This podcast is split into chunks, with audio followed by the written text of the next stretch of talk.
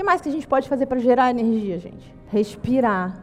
A gente pode fazer uma alimentação mais natural, mais saudável.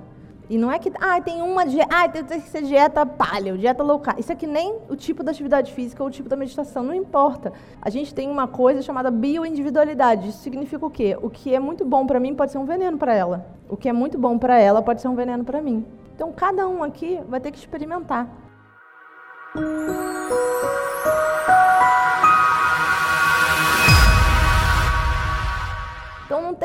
que seguir a dieta da moda a dieta boa mesmo é aquela da sua avó, né? Que o Michel Polan fala: não coma nada que a sua avó não reconheceria como comida.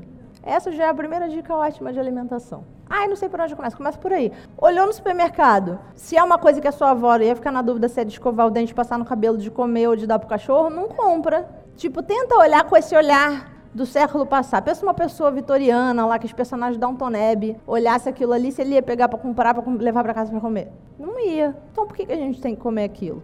Outra dica muito boa do Michael Pollan é que quando você fizer compras no supermercado, compre sempre nas só nas prateleiras em volta, nas paredes e lá no fundo, que é onde está a comida de verdade. O que, que tem nas prateleiras laterais e no fundo do supermercado? legume, verdura, laticínio, carne, né? Então, assim, eu não estou defendendo que ah, você não pode comer laticínio, tem que ser vegano, vegetariano. Não, mas coma comida. Aí já é um ótimo começo, se você hoje está se alimentando de Doritos Coca-Cola. Então, em volta, você vai encontrar o que é comida de verdade. Se o seu prato for 80 a 90% dessas coisas que a sua avó reconheceria como comida e que estão nos cantinhos do supermercado e não no meio, você já vai estar tá bem melhor do que a maioria das pessoas no planeta. O Michael Pollan fala que nos corredores do meio tem aquelas substâncias que parecem comida, mas que vêm em caixinhas, em vidrinhos, em potinhos, em saquinhos, em pacotinhos, e que, na verdade, se você for olhar aquelas substâncias, você não sabe o que é nada dos ingredientes, né? Porque não tem, assim, batata, é umas coisas muito loucas, aroma de não sei o que lá, glutamato monossódico, que até o Davi, quando lê, ele pega alguma coisa, mãe, deixa eu ver o que tem aqui. glutamato monossódico, ele sabe nem o que é, mas ele já é apavorado com isso. Aí falou, mãe, isso tem glutamato monossódico. Gente sabe que não é bom para ele. E a gente tem que aprender a ler o rótulo das coisas que a gente come. Isso é uma coisa que poucas pessoas fazem. E por isso que a gente acaba comendo essas coisas que a gente não. Que até uma criança, isso meu filho devia ter uns 6 anos de idade, ele está acabando de começar a ler. Até uma criança consegue entender que se ela lê o rótulo e ela não sabe o que é, talvez não seja bom para ela comer. O meu filho, com seis anos, a gente estava numa farmácia, e aí farmácia bandida, né? Eles botam aquele monte de doce, de bala, bem na altura da criança. A criança já está ali no momento de mega tédio, né? Não tem nada de legal para ela fazer ali. Ela já ficou na fila esperando para pagar. Aí ela chega ali e tem o paraíso das balas e doces. Aí o Davi pegou um saco de marshmallow.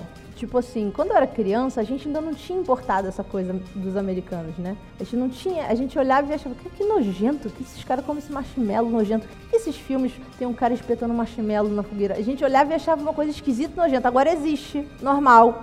Nossas crianças acham normal o marshmallow. E aí ele perguntou, mãe, eu posso comprar isso? Eu falei, não sei o que, que é isso. Aí ele, não sei. Eu então leia os ingredientes. E aí ele estava né, aprendendo a ler, a gente começou. Não saía nenhuma palavra, porque era tudo, nem eu ia conseguir ler, quanto mais ele que estava aprendendo a ler. Aí, na terceira palavra que ele estava tentando ler e não estava conseguindo, ele falou: Mãe, mas o que é isso tudo? Eu falei: Eu? Eu nunca ouvi falar de nada disso, eu não sei o que é isso. Agora, agora você tem que tomar uma decisão, você tem que fazer uma escolha. Você vai querer comer esses negócios aí que a gente não sabe bem o que, que é? Aí eu não, aí largou o saquinho. Uma criança de seis anos tem esse discernimento. A gente também tem essa capacidade, né? Só a gente começar a se interessar mais. Porque a gente não vai acordar um dia, seja amanhã ou segunda-feira, e Agora eu tenho energia. Não vai cair do céu energia, não é um raio que cai do céu e a gente puf, fica energizado. A gente tem que começar a criar o quê? Hábitos que geram energia. E quais são esses hábitos? A meditação, respiração consciente, uma alimentação mais saudável,